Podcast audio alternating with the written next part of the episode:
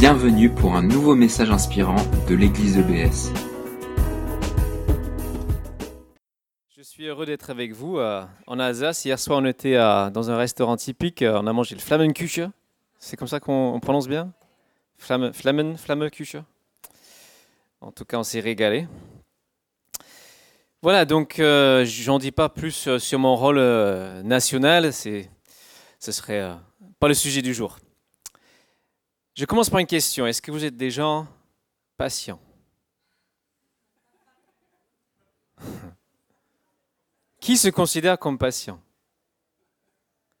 On a quelques mains de levée, plutôt parmi les, plus âgés. Vous avez développé la patience au fur et à mesure des ans. Moi, je ne suis pas quelqu'un de très patient, je n'aime pas du tout attendre.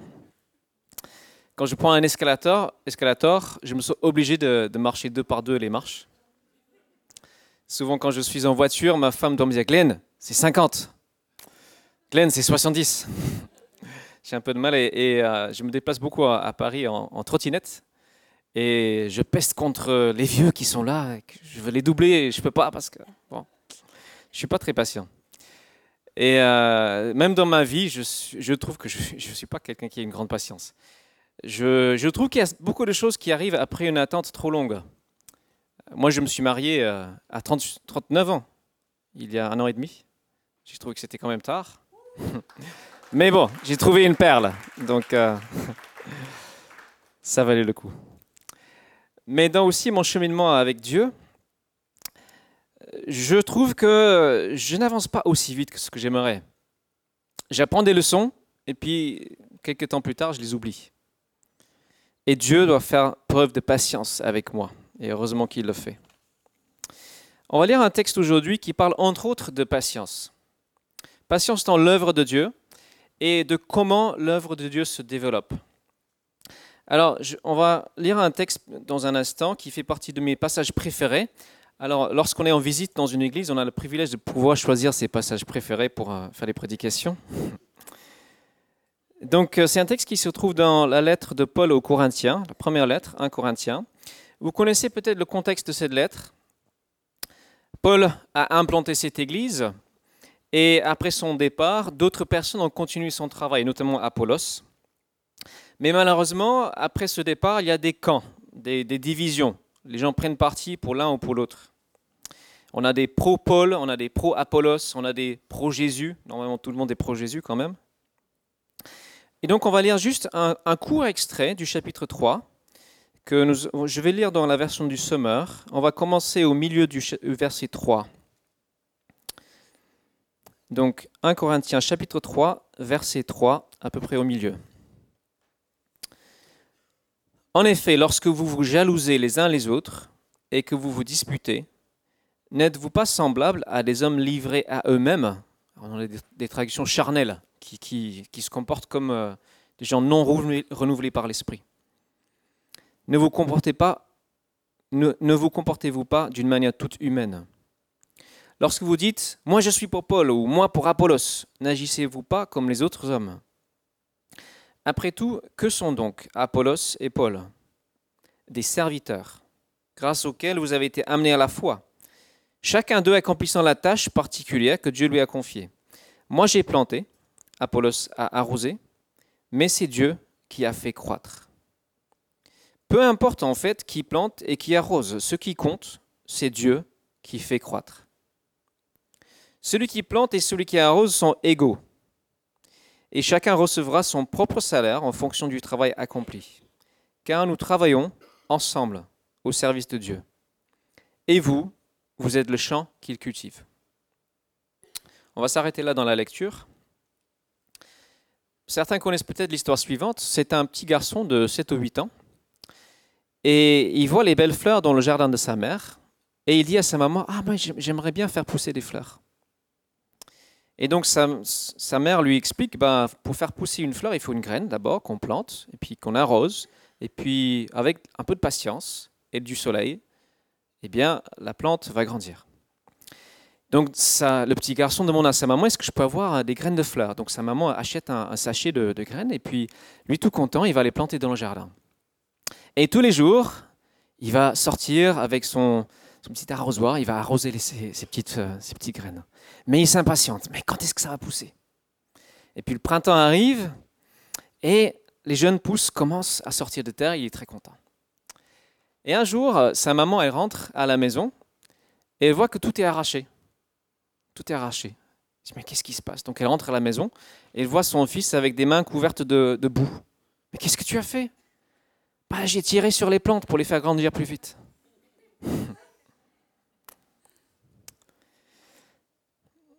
Dans ce texte, Paul nous dit que nous avons du travail à faire, mais Dieu seul fait croître. Et on ne peut pas tirer sur un- une plante pour la faire grandir. On ne peut pas tirer sur les choses de façon humaine pour les faire grandir. On ne peut pas faire l'économie du temps dans le royaume de Dieu, puisque c'est Dieu qui fait croître. Toute croissance spirituelle vient de Dieu. L'homme doit agir, faire sa part, mais la vie, comme on a chanté tout à l'heure, la vie vient exclusivement de Dieu. Euh, Que ce soit dans le domaine naturel ou spirituel, l'homme est incapable de créer la vie. Il ne peut pas produire, il peut simplement reproduire ou favoriser les conditions pour que la vie germe, jaillisse. Et si c'est vrai dans le domaine naturel, c'est encore plus vrai dans le domaine spirituel. Nous ne pouvons que favoriser les conditions, mais Dieu fait croître. Ah, vous vous souvenez, alors, la première tâche que Dieu a confiée à l'homme, c'est quoi? C'est d'être jardinier. C'est cultiver un jardin. Alors je me suis posé la question, mais pourquoi? Parce que la nature, en fait, elle pousse toute seule. Elle n'a pas besoin de l'homme. Quelle utilité de cultiver un jardin? Je crois que c'est Dieu, dans sa pédagogie, montre par là qu'il veut travailler avec l'homme. Il veut investir l'homme dans son travail, parce que c'est le travail de Dieu, finalement, mais Dieu veut investir l'homme dedans. Cette vie vient de Dieu seul, mais le jardinage permet qu'il se développe au mieux. Et un champ de blé n'existe pas dans la nature. C'est l'homme qui travaille avec la nature pour produire quelque chose qui produit encore plus de fruits. Il y a une intervention humaine qui produit un beau résultat. Et c'est vrai aussi dans le domaine spirituel. Dieu fait croître et la part de l'homme, c'est de cultiver cette vie que Dieu lui donne. En apprenant des bons principes de jardinage et sans tirer sur les plantes. Donc, nous avons à cultiver une vie spirituelle et cela demande de la patience. Certaines choses demandent beaucoup de patience. La conversion des personnes peut prendre des années. La maturité spirituelle, c'est une affaire de décennies, non pas de jours. Et tout travail, je me reprends un petit peu, la vision de Dieu est sur le long terme. Et Dieu veut vraiment nous apprendre la patience. Patience et même finesse. Parce que dans le jardinage, on peut abîmer les plantes en arrosant trop, en bêchant trop les choses, en forçant trop les choses. Et le travail spirituel, pour moi, est, avant tout relationnel. Tous ces principes qu'on va voir s'appliquent dans le domaine relationnel humain. Dieu est relationnel. Et le travail avec Dieu est relationnel. Donc ma part, c'est surtout de cultiver les relations avec Dieu et avec les autres. Et moi, c'est vrai, quand je regarde en arrière ma vie, dans ce domaine, j'ai parfois aussi essayé de tirer trop vite sur des relations. Euh, Quand je pense à mes relations amoureuses avant de rencontrer Cynthia, souvent j'ai été trop impatient, j'ai tiré sur la relation, j'ai essayé de forcer les choses et ça a cassé la relation. Et l'Église est faite de relations. C'est un tissu relationnel. Nous sommes un, bâtiment spirituel, Paul dit euh, juste après dans notre texte, des pierres vivantes posées les unes sur les autres. Et il y, a trois dimensions dans ces relations. Et la maçon verticale, notre relation individuelle avec Dieu, la relation horizontale entre nous dans l'Église et la relation avec l'extérieur, les personnes qui ne sont pas encore croyants à l'extérieur de l'Église. Et euh, comme un temple à trois dimensions, ces briques en trois dimensions, on doit travailler ces trois dimensions relationnelles. Et je propose de prendre cette analogie de la plante et l'appliquer à, ces trois relations, trois domaines de relations. On va- élargir un peu l'analogie de Paul. Donc on, va considérer dans un premier temps notre jardin secret, notre relation intime avec Dieu, en un à un. Notre âme est une plante à cultiver. Ce n'est pas une fleur éphémère. Dieu dit que ce qu'il veut, dans Isaïe 61, c'est de faire de nous des chaînes de justice chêne l'arbre bien sûr, une plantation de l'Éternel qui manifeste sa splendeur. Et un chêne, ça pousse sur des décennies. Et l'effort à fournir dans ce jardinage interne, c'est surtout se mettre en position de recevoir l'arrosage de Dieu, l'engrais divin. Et si j'utilise le langage de l'apôtre Jean, c'est de demeurer en Christ, c'est de rester là où on est, ne pas bouger. Et c'est difficile de prendre 20-30 minutes dans la prière sans bouger. Si vous êtes comme moi, on est impatient, on va être dans l'action. Mais c'est là où on va grandir. Matthieu 6, Jésus nous encourage à entretenir cette relation avec notre Père dans le secret. Et six fois, il utilise le, terme dans le secret, dans l'intimité. Ferme ta porte pour prier ton Père qui voit dans le secret et te récompensera. Et Jésus fustige toute démonstration ostentatoire de la foi. Regarde-moi, je jeûne trois fois par semaine, etc. Regarde-moi ce que je fais dans ma relation avec Dieu. Non, que ce soit dans le secret, il dit. Vis une histoire secrète avec ton Père que personne d'autre ne connaît. Quelle est ton histoire secrète avec le Seigneur? Est-ce que tu connais le, bonheur de passer un temps de jeûne où personne n'est au courant, mais tu, tu approfondis, tu enracines ta relation avec lui?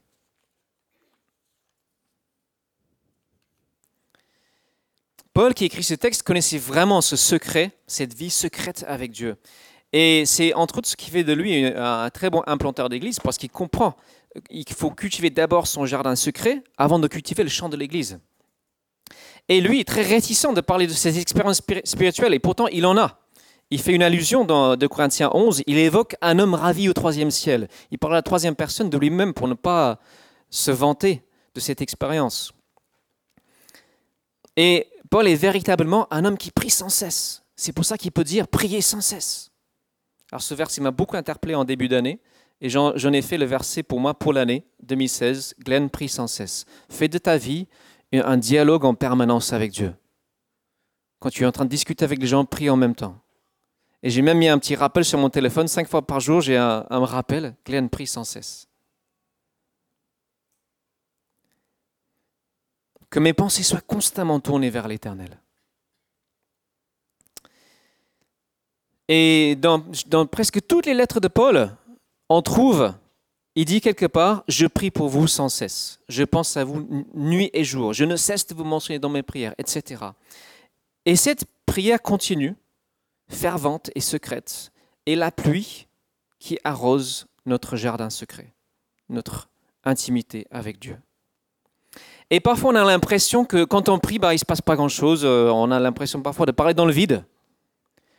Mais Jésus dit, ton Père voit et récompensera ce que tu fais dans le secret.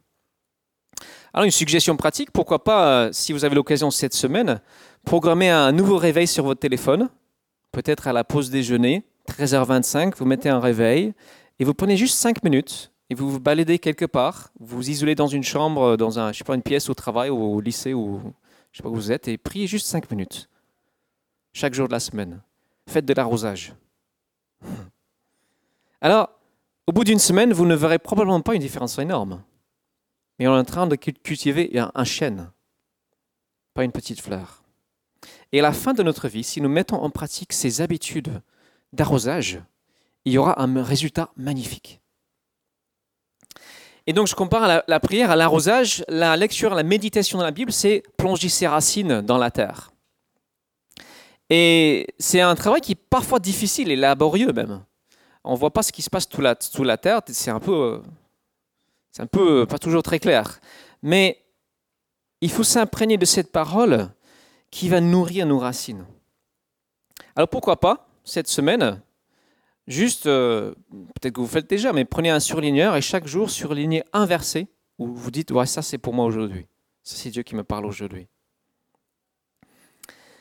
Donc voilà, plonger les racines, mettre de l'engrais, ça c'est un peu les, plus, ça c'est les prédications, c'est les livres, c'est les choses que vous consultez en plus euh, qui nourrissent aussi votre foi.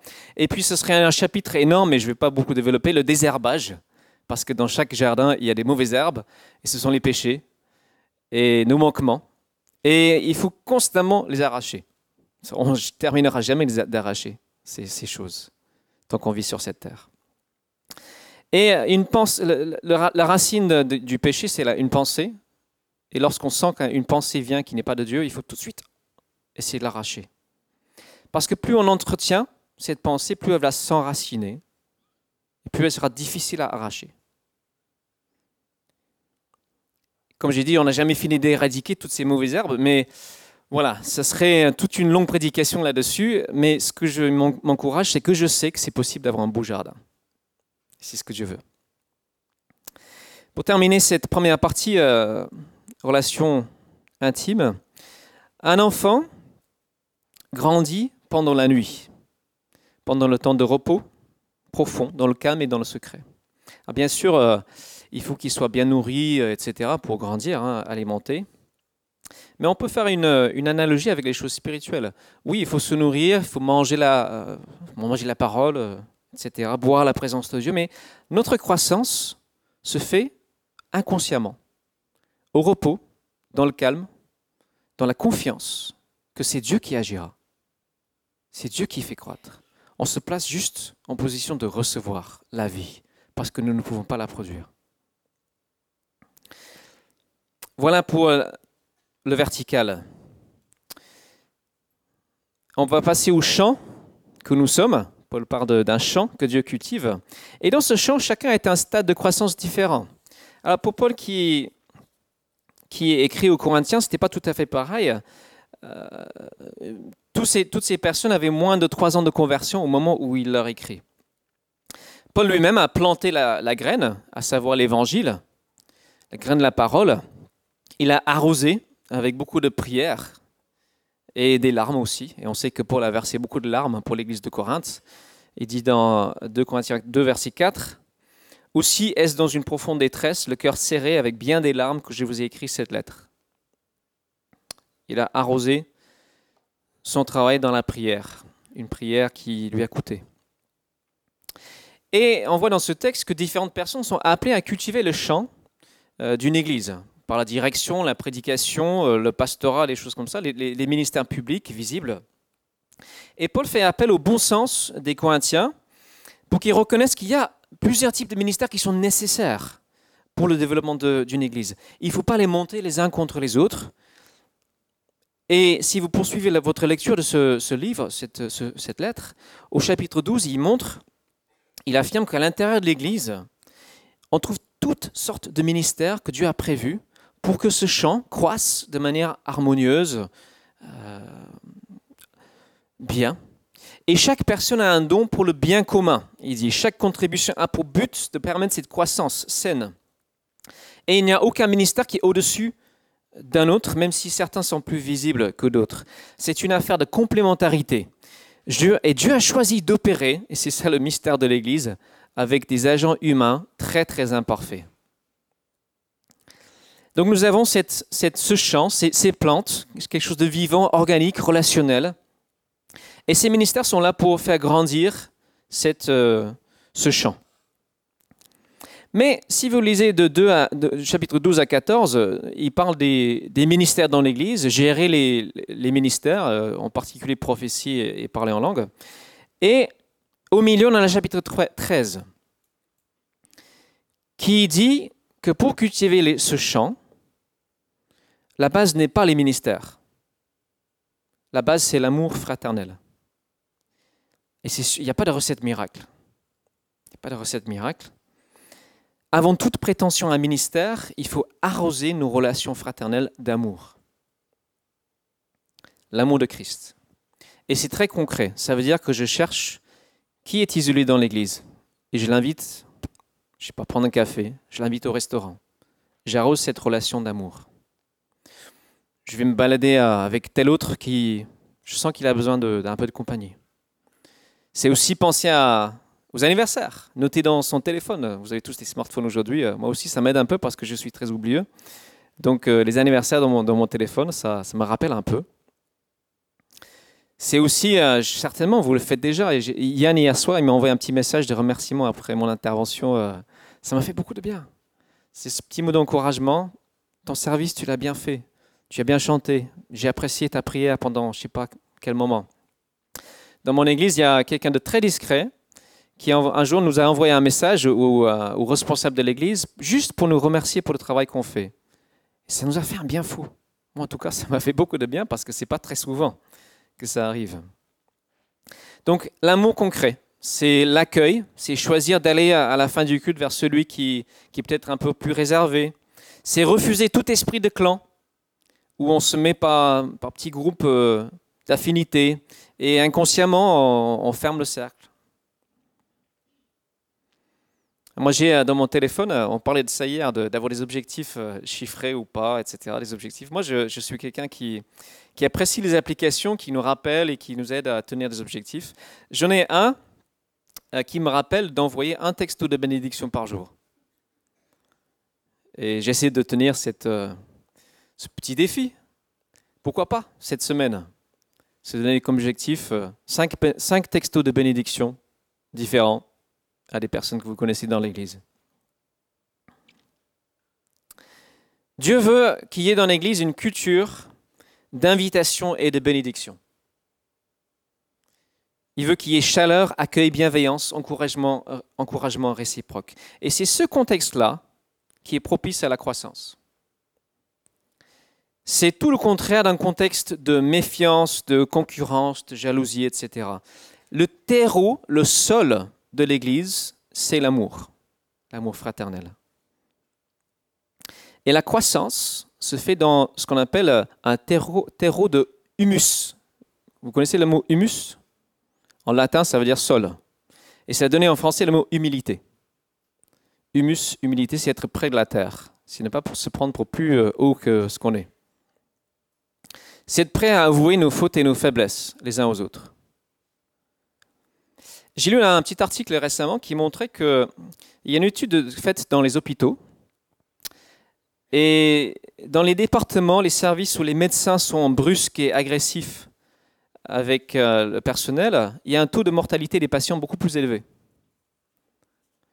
Parce que les gens sont stressés, ils sont angoissés, et si je fais bien, ce que je fais pas? Donc du coup, ça, c'est contre-productif et, et c'est tout le contraire de ce qui euh, est propice à la vie.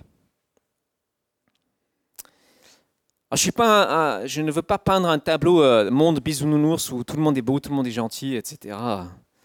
Non, on va pêcher les uns contre les autres. Tous.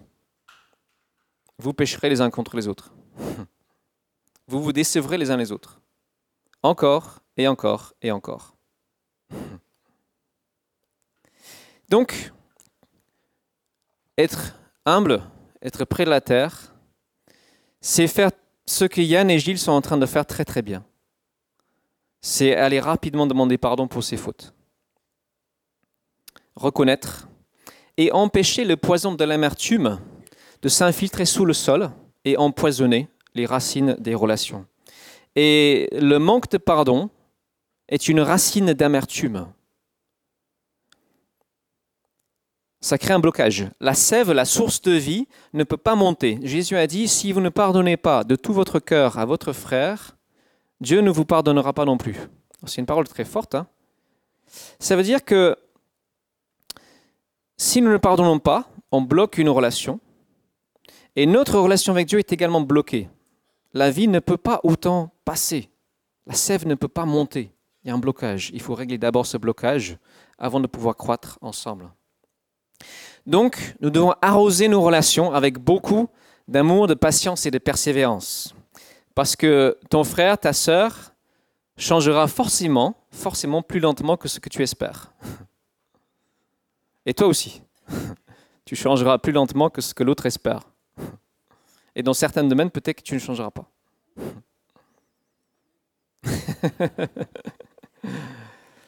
voilà pour la partie horizontale.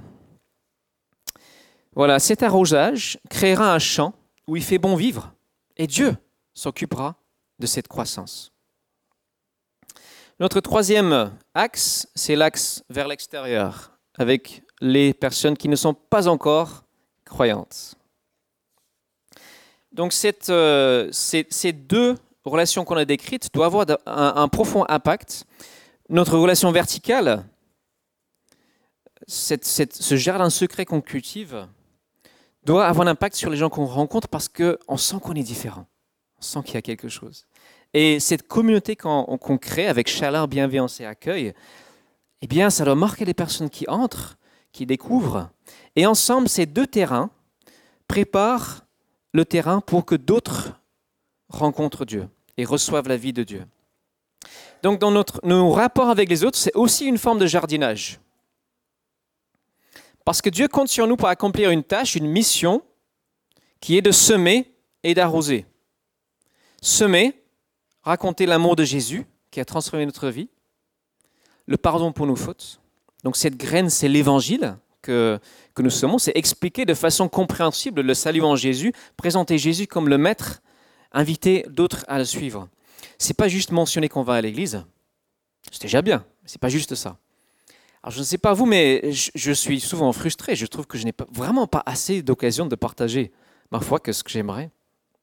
Pas autant d'occasions de semer. Donc parfois, je sors avec un ami en ville et on va distribuer des versets bibliques, on va prier avec les gens pour, pour essayer de semer un peu plus. Et lorsque j'ai l'occasion de semer, je trouve que je suis un évangéliste, euh, bon, un peu médiocre, parce que c'est toujours après que je me dis, ah oui, voilà la phrase que j'aurais dû dire. voilà la phrase qui tue. Ah oui, mais c'est trop tard.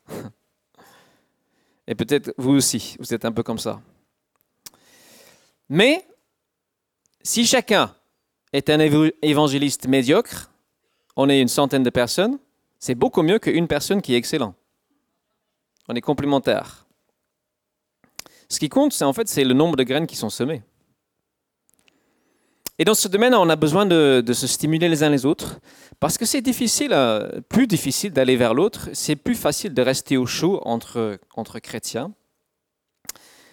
Alors, une des façons que je trouvais qui est euh, intéressante à vivre, c'est si quelqu'un est intéressé, c'est dire est-ce que je peux lire un, passage de la Bible avec toi? Et on lit un petit extrait de l'Évangile, et on laisse le texte parler. Qu'est-ce que tu en penses? Qu'est-ce que ça veut dire? Que, qu'est-ce que Dieu dit dans ce passage? Euh, je, vais chez quelqu'un qui, est bouddhiste depuis 40 ans. Euh, Anne, elle s'appelle. Et oh, tous les 15, 15 jours, 3 semaines, je suis chez elle. On, lit un, extrait de l'évangile des gens ensemble. Et elle est imprégnée de la pensée bouddhiste. Et petit à petit, elle commence à changer légèrement de perspective et s'ouvrir à la parole de Dieu. La parole parle par elle-même. Donc nous avons une graine à transmettre. Il y a un ADN dans une graine, un message. Hein. L'ADN, euh, c'est de l'information. Hein. Mais j'aime bien dire aussi que c'est nous qui sommes quelque part l'enveloppe charnelle de cette graine. C'est notre vie qui, porte cet ADN. Et s'il y a une incohérence trop grande entre notre vie et ce message, eh bien la transmission euh, sera difficile. Et c'est surtout ce même amour concret, pratique, que nous démontrons à ceux qui sont encore loin de Dieu, qui donnera un bon goût, bon goût pardon, à la graine et qui donnera envie de manger cette parole, ce message. Et c'est la même chose que ce que j'évoquais euh, entre vous, les petites attentions.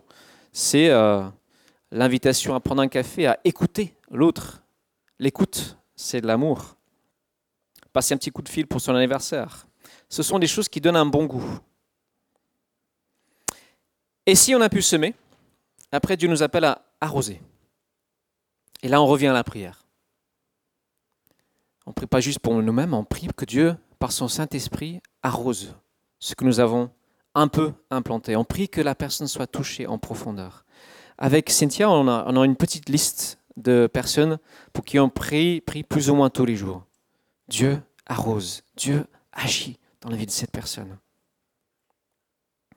Je vous encourage à avoir peut-être un post-it dans votre Bible avec quelques noms, des personnes pour qui vous, vous priez régulièrement, tous les jours si possible, et vous arrosez. Parce qu'autour de nous, on trouve beaucoup de terrain très sec, résistant, dur. C'est un travail qui est long, qui est ardu. Et c'est assez rare qu'on rencontre, quelqu'un qui dit euh, Ah, que dois-je faire pour être sauvé? Ce terrain déjà labouré par le Saint-Esprit, c'est pas très courant. Et donc, pour des bons jardiniers, dans le domaine relationnel avec l'extérieur, il faut beaucoup de persévérance, beaucoup de patience également. Oui, persévérons dans l'amour des personnes, dans nos semailles, dans notre arrosage. Et on sait que c'est Dieu qui fait croître. Si on a planté dix graines, il y aura peut-être juste une seule qui va germer. On ne sait pas. On peut être déçu que telle graine euh, qu'on a plantée ne, ne germe pas, il n'y a pas de vie.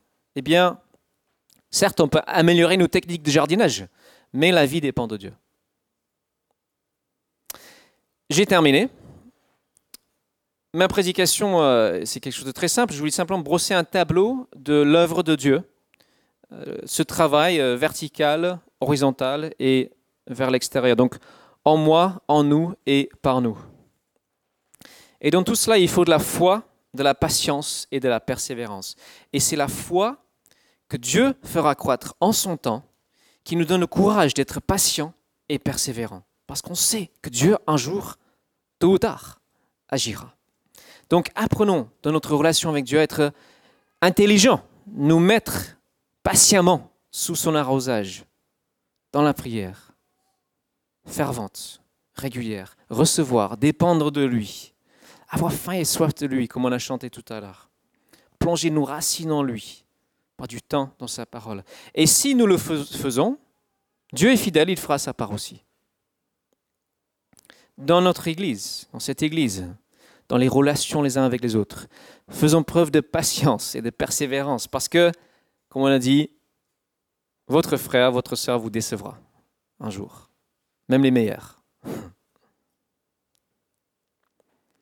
Il faut prendre sur soi pour dire la vérité avec amour. Et dans Ephésiens 4, Paul dit que ces deux choses, vérité et amour, lorsque nous disons la vérité avec amour, le corps de Christ grandit. Donc apprenons à pardonner, vérité et amour. Et dans nos rapports avec les pas encore croyants, il faut aussi être patient, persévérant. Dans la prière, dans notre témoignage, et ne jamais perdre courage, parce que là, à l'extérieur, le changement est souvent encore plus lent qu'à l'intérieur de l'Église, de la famille de Dieu. J'ai mentionné trois ou quatre idées pratiques pour vivre ce jardinage. J'ai mentionné euh, le fait de programmer cette semaine un réveil qui vous rappelle peut-être cinq minutes de prière dans votre journée. J'ai mentionné l'idée d'envoyer un texto de bénédiction à plusieurs personnes dans la semaine, de lire un passage biblique avec quelqu'un, de mettre un post-it dans votre Bible pour vous rappeler de prier pour certaines personnes. Quelques idées, vous en avez certainement d'autres, mais si nous agissons ainsi, Dieu nous bénira. Dieu est fidèle et fera sa part. Dieu bénira cette communauté. Dieu la fera grandir. Dieu fera en sorte qu'il y ait des, beaux fruits sur ces arbres, sur cette implantation de chaînes de justice que nous sommes. Alors, de chaîne, c'est des petits glands, c'est pas ça. Là, on va peut-être changer d'analogie, euh, prendre un pommier ou quelque chose de plus goûtu. En tout cas, c'est ma prière pour vous c'est que vous soyez cette plantation de l'Éternel qui manifeste sa splendeur, comme dit Ésaïe. Donc, pour cela, nous soyons patients, persévérants et pleins de foi. J'aimerais vous inviter maintenant à, prendre un petit moment de, prière euh, avec votre voisin ou votre voisine, à deux ou à trois. Si vous êtes là pour la première fois ou vous n'êtes pas à, l'aise avec la prière, eh bien, juste euh, fermez les yeux, écoutez euh, les prières autour de vous ou peut-être mettez-vous en prière euh, avec Dieu. Mais j'aimerais vous encourager à prier avec votre voisin ou voisine si vous êtes à l'aise avec ça. Priez, Dieu, aide-moi à cultiver mon jardin. Aide ma voisine, aide ma, ma soeur à cultiver son jardin avec toi. Aide-nous à cultiver nos relations ensemble et à arroser et semer ce qu'on implante autour de nous. Merci d'avoir écouté notre podcast. Pour plus d'informations sur l'Église EBS, rendez-vous sur le site internet www.église-ebs.com.